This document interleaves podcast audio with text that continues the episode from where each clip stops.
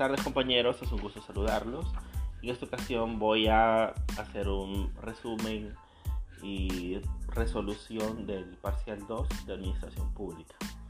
Bien, en la primera parte, las primeras preguntas tenían que ver con en los procedimientos sancionatorios, las leyes no tienen efectos retroactivos por regla general, pero cuando favorecen la administración pública sí pueden aplicarse en forma retroactiva.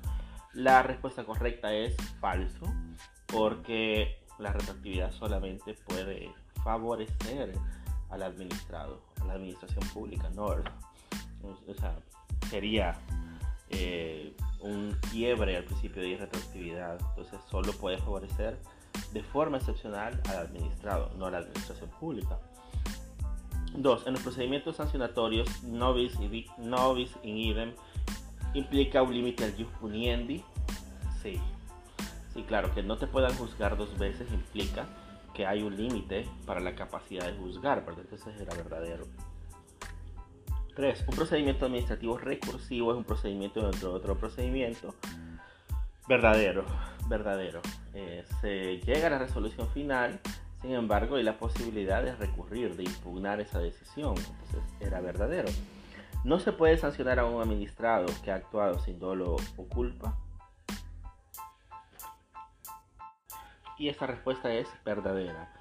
Si no hay dolo ni culpa, es porque realmente la persona no actuó con, bajo ningún parámetro que pueda ser eh, resultante de una responsabilidad no hay intención de actuar y tampoco su actuar implicó una negligencia, un descuido, una ignorancia. Entonces tampoco tuvo culpa, ni siquiera culpa, fue un netamente accidental o netamente una situación que se salió de su control, por ende no puede ser sancionado. La resolución final ya notificada es automáticamente un acto firme. Por acá, bueno, la respuesta es falso automáticamente no es firme.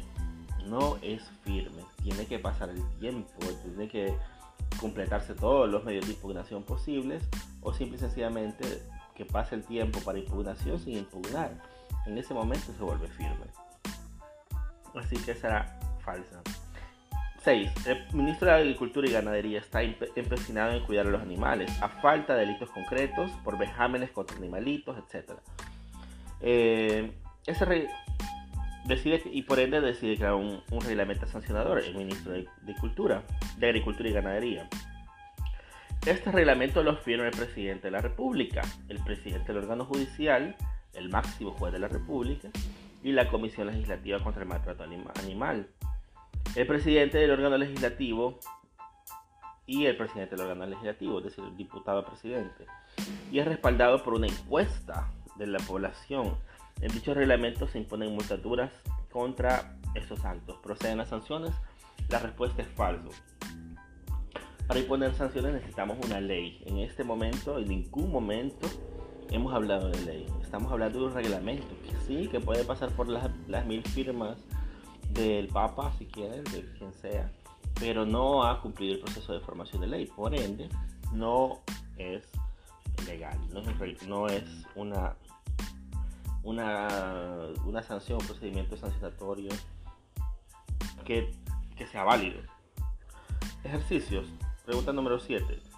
Usted solicita un permiso de construcción ya que quiere poner un bar con temática de la Grecia clásica. Bar al que le denominarán el liceo. Las, la municipalidad se niega exponiendo literalmente en la resolución la siguiente causa, que le parece un negocio muy raro, extraño usted quiere recurrir. Revocatoria.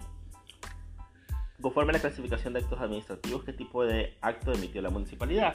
Aquí podían poner un acto, un acto definitivo, podían poner un acto desfavorable, podían poner un acto expreso porque se los notificaron. Aquí habían varias posibilidades. Así que tenía mucha posibilidad para ganar el punto. Con una o dos yo me conformaba y ponía toda la puntuación. La pregunta número dos que se desprende de esta consulta es, siendo literalmente esto, que le parece un negocio muy raro y extraño el desarrollo del acto, ¿bajo qué argumento se interpondría recurso de revocatoria? Bueno, por ahí habla, y lo, típico era el la falta de, motivación. Hablamos mucho de la motivación y la, identificación. Y en este caso, que te digan que me parece extraño, raro, eh, bizarro, eso no es una respuesta, no tiene fundamento legal. No estaba motivado, no te da posibilidades de defenderte. ¿Cómo vamos a atacar lo que es raro o extraño? Es decir, la motivación le faltó, le, le faltó motivación, sobre todo por ahí venía la, la la respuesta. 3. La notificación se le hicieron el día 19, por ahí ponía unas fechas. Se le hicieron el 19 de septiembre, tenía tres días hábiles. A partir del día siguiente entra el estado de emergencia y lo cortan el día 28. ¿Hasta cuándo tiene para interponer el recurso? Nosotros decimos el, este parcial el día miércoles y, y la respuesta correcta era el 29 de septiembre, es decir, el jueves, el día siguiente del parcial por ahí eh, hablamos cuando, cuando se corre para notificar, cuando cae en un día inhábil, se corre hasta el siguiente día hábil, ¿verdad? Caía un sábado, el tercer día, se corre hasta el día lunes. Si cae un día que todo está suspendido, se corre el siguiente día hábil hasta el, hasta el primero que es hábil.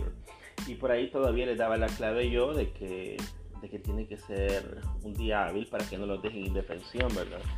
¿Quién se va a dejar que te corten un día posible de defensa? Un día de defensa. O sea, nadie lo vamos a dejar, ¿verdad? Entonces tenía que ver con eso. El 29 de septiembre podíamos aún presentar el recurso. 8.